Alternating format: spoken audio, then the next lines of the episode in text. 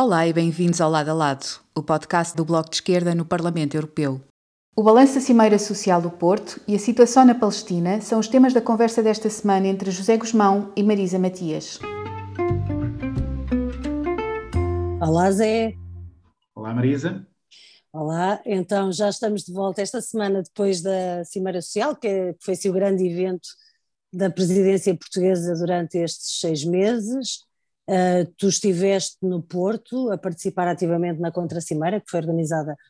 pelo Partido da Esquerda Europeia, obviamente com, com a organização local, do, digamos assim, do, do Bloco de Esquerda. Um, vou deixar-te falar mais sobre isso, mas uh, não sei antes dizer que uh,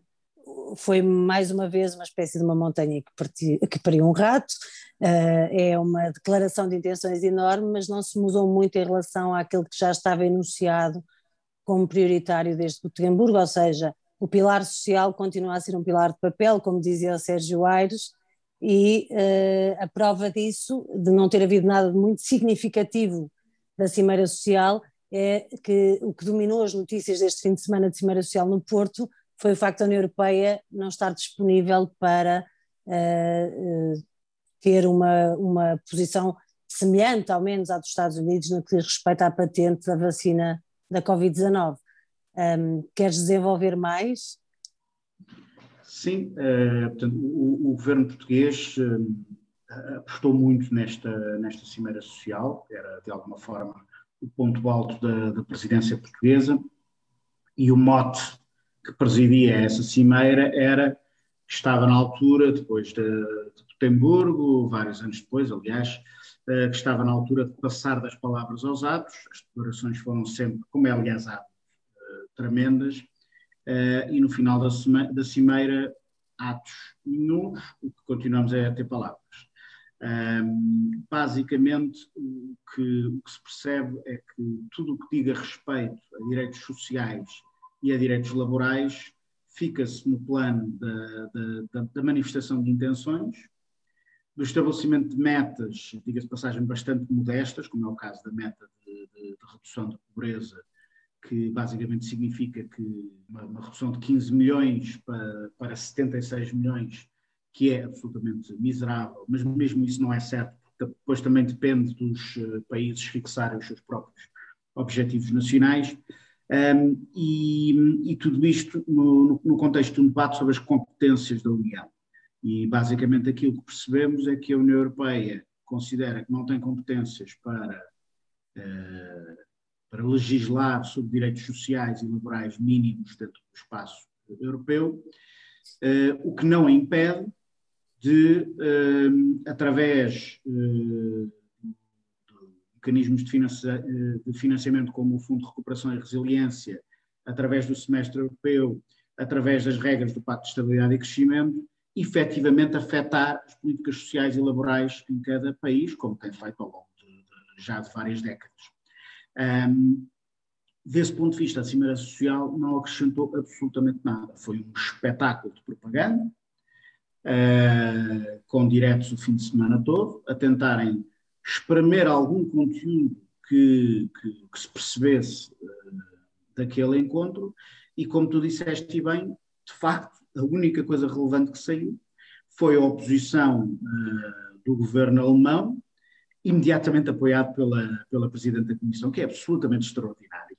é uma espécie há... de, de continuidade permanente entre, é, entre é, a Inglaterra. É, o, não há instituições europeias que valham. A Presidente da Comissão, primeiro, mostra alguma abertura, o Governo diz não, a Presidente da Comissão Europeia diz não. Nem é preciso haver reuniões, não é preciso haver debate no Parlamento Europeu, reunião do Conselho, nada disso. Um, e, na realidade, existem divisões, porque a Alemanha e a França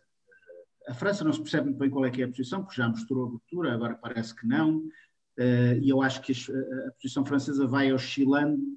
uh, conforme correm as, uh, as, negociações para envolver a Sanofi neste, neste negócio. Com certeza, com uma posição alemã determinada pela BioNTech, pronto, tudo isto está muito ligado ao poder das claro, farmacêuticas. É, ou seja, isto é um negócio histórico para a indústria, para, algo, para uma parte da indústria farmacêutica, Sim. e nós temos Estados dentro da União Europeia que estão basicamente a proteger os seus cavalos nesta corrida. Uh, o caso alemão com a BioNTech, obviamente, que, que, ali, que ainda recentemente reviu em alta as suas perspectivas de lucro para, para 2021. Uh, e a França tem andado um bocadinho a correr atrás do prejuízo, mas já, já tem a Sanofi envolvida em acordos de, de produção. A decisão do governo norte-americano é uma decisão absolutamente histórica e que, obviamente, coloca grandes pressões sobre, sobre a União Europeia, que uh, arrisca-se a ficar com o odioso uh, de, numa próxima reunião da Organização Mundial do Comércio, assumir as despesas da oposição a uma medida desta, desta urgência Fica um, acompanhada pelo Brasil, a União Europeia, o Brasil e poucos mais oporem-se ao levantamento da patente. É de facto um isolamento cada vez maior. A companhia também é notável, a companhia é, é, é, é distinta. Uh, ainda por cima, o caso do Brasil, um país onde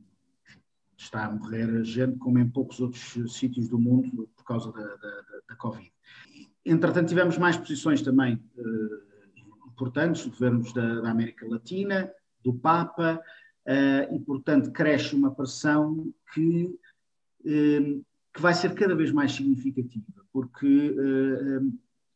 porque, como a pandemia continua em grande parte do mundo, mesmo que agora tenda a abrandar na Europa, é preciso perceber que as farmacêuticas estão a fazer planos para vários anos. Estão a fazer claro. planos para... As farmacêuticas não interessam erradicar o vírus ou criar imunidade de grupo ao vírus uh, a curto prazo. O investimento é muito grande e, mesmo que seja maioritariamente com dinheiros públicos, uh, há aqui uma janela de oportunidade para fazerem lucro que, se houver levantamento da patente, pode dificultar essas contas. Exatamente, isto é um negócio. A, a, ideia, a estratégia de, de, de, das farmacêuticas é eternizar a pandemia, é podermos vir daqui, a um, uh, daqui a um ano a ter variantes que são completamente resistentes às vacinas, ou as próprias vacinas perderem o efeito, porque não, ainda, não, ainda não temos evidência uh, consistente sobre esse, sobre esse assunto, e isto poder arrastar-se por tempo indeterminado com um negócio absolutamente fabuloso a, a a, ser permanentemente alimentado por um contexto de, de crise sanitária, social e económica. Um, e, e, e, bom, uma, uma breve nota. E, e oh Zé, Zé deixa-me só dizer isto, é, é, é extraordinária a forma como o governo português não hesita em correr atrás da Alemanha não, nesta já não questão. hoje. É, ok, eu pensava que tinha cortado o raciocínio há bocado e que ias dizer isso e por isso fiquei com, com peso na consciência. pois, mas é isso, quer dizer, o nível de subserviência do governo português, mesmo com a Espanha e a Itália a colocarem-se do lado da posição norte-americana, uh, Portugal, que não tem absolutamente nenhum interesse nisto, antes pelo contrário, ou seja, o, uh, a suspensão das patentes poderia permitir à indústria farmacêutica portuguesa entrar na fileira de produção das vacinas, não que isso seja o aspecto mais relevante, uh, sem absolutamente nenhum interesse na matéria, o governo português, com base numa posição completamente disparatada e sem base factual nenhuma, uh, aparentemente o primeiro-ministro não, não tem medo do embaraço quando, quando, se põe a falar sobre assuntos que claramente não domina, vai atrás da, da, da posição alemã sem, sem, sem nenhuma justificação que não seja, porventura, os boatos que por aí andam de, de ter ambições para, para cargos europeus e aí já se percebe melhor. Pois, mas mesmo assim realmente é, é, é infelizmente muito em linha até com todo o resto que, que ficou secundarizado, digamos assim, um papel secundário na Cimeira, é as questões sociais,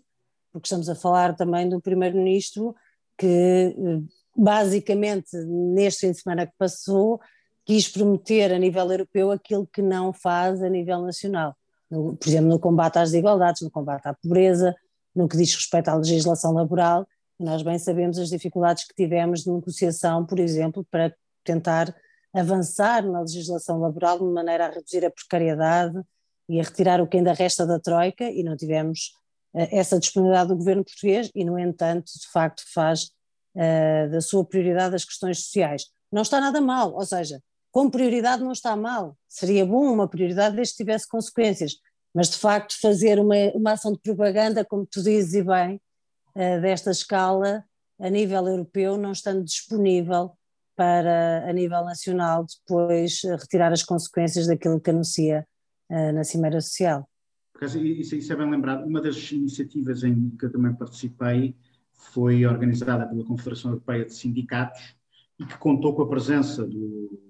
a presença e com o atraso do, do Primeiro-Ministro e da Ministra do Trabalho, que foram lá falar, vejam só, veja-se só de, de, contratação coletiva e da, da, necessidade de dinamizar a contratação coletiva, eh, que esteve em cima das mesas de negociação do Bloco com o Governo, nomeadamente a questão da caducidade das,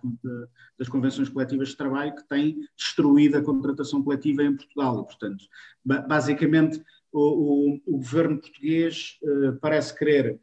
encomendar à União Europeia, que não tem competências nessa matéria, aquilo que se recusa e combate, a fazer. Uh, se recusa a fazer em, em, em Portugal. Uh, mas penso que ainda te, devíamos dar, devias, que conheces melhor a situação, ainda dar uma nota sobre o que se está a passar na Palestina. Bem, eu acho que, que o que se está a passar na Palestina, infelizmente, não é novo, mas está de novo na agenda mediática, que é essa a diferença. Infelizmente, o que se passa na Palestina tem sido afastado da atenção política e da atenção mediática ao longo dos últimos anos, porque tem havido um conjunto de outras situações igualmente trágicas que ocuparam essa agenda mediática. Por exemplo, a guerra na Síria substituiu muito a atenção que, que era dada à ocupação uh, palestiniana, uh, do território palestiniano por parte uh, do governo de Israel.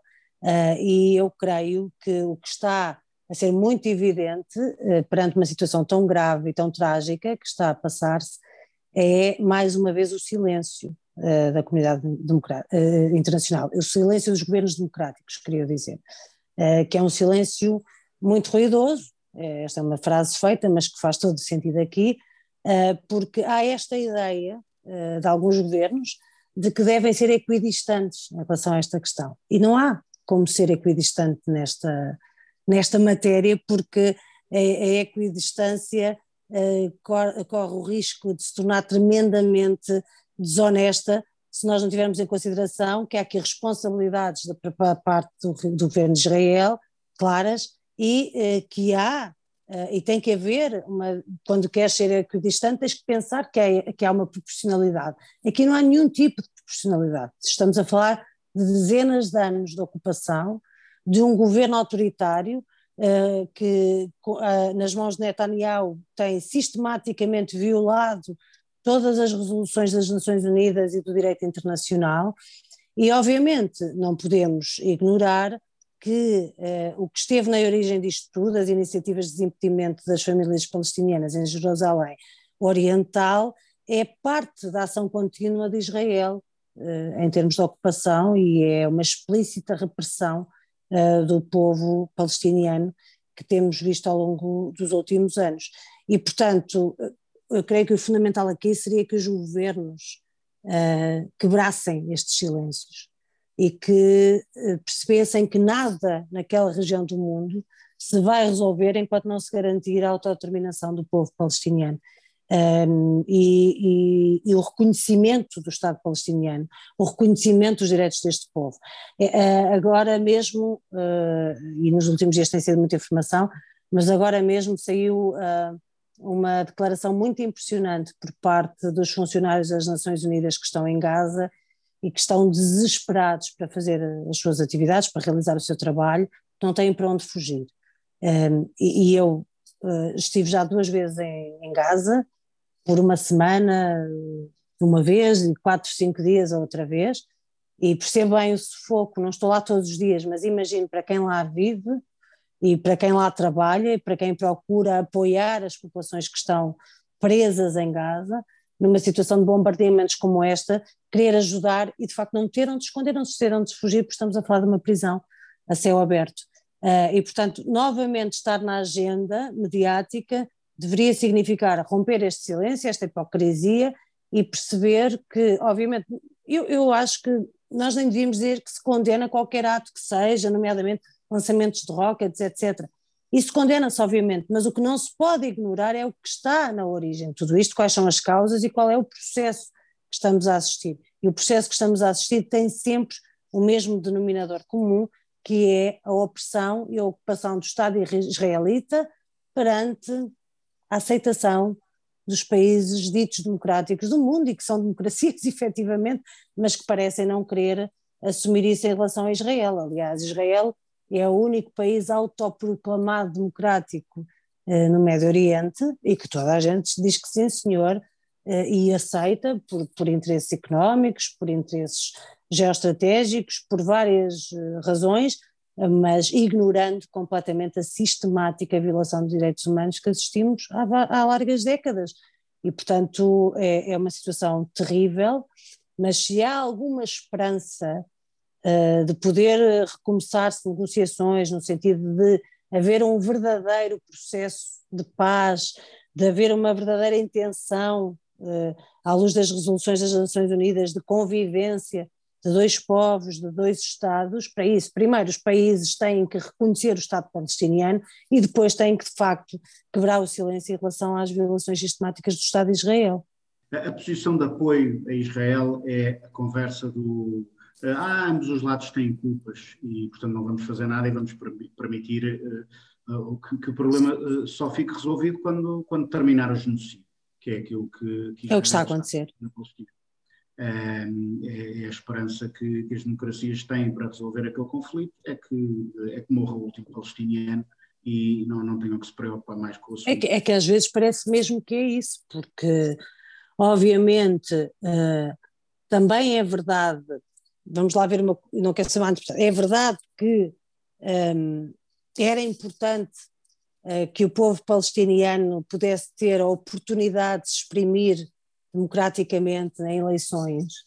uh, coisa que não pode fazer já há 14, 15 anos, e portanto que é uma reivindicação legítima do povo palestiniano.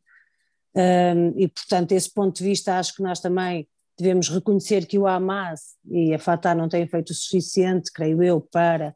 que esse seja um desígnio que se realize, mas a, a, a, principal razão pela qual não se tem podido realizar tem a ver com a pressão permanente e a agressão permanente de Israel aos territórios palestinianos que não garantem as condições para que esses atos se realizem. E, portanto, quando vêm com a hipocrisia a dizer que realizem eleições,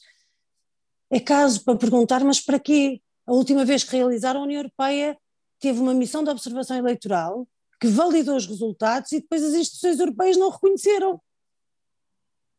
E, portanto, estamos nesta situação com o cerco a Gaza e com tudo mais, precisamente porque houve um papel ativo da União Europeia em não reconhecer os resultados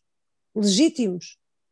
Goste-se muito ou pouco do Hamas em Gaza. E, portanto, isto tudo tem criado uma, uma situação gigante. E o que eu espero é que Israel permita que haja condições mínimas para que, de facto, se possa realizar eleições na Palestina, ao fim destes quase 15 anos, tal como tem sido planeado todos os anos e não tem sido possível, e que os, os outros países, nomeadamente os países europeus e o governo português, já agora, perceba que permanecer em silêncio é ser cúmplice com, com o que está a acontecer.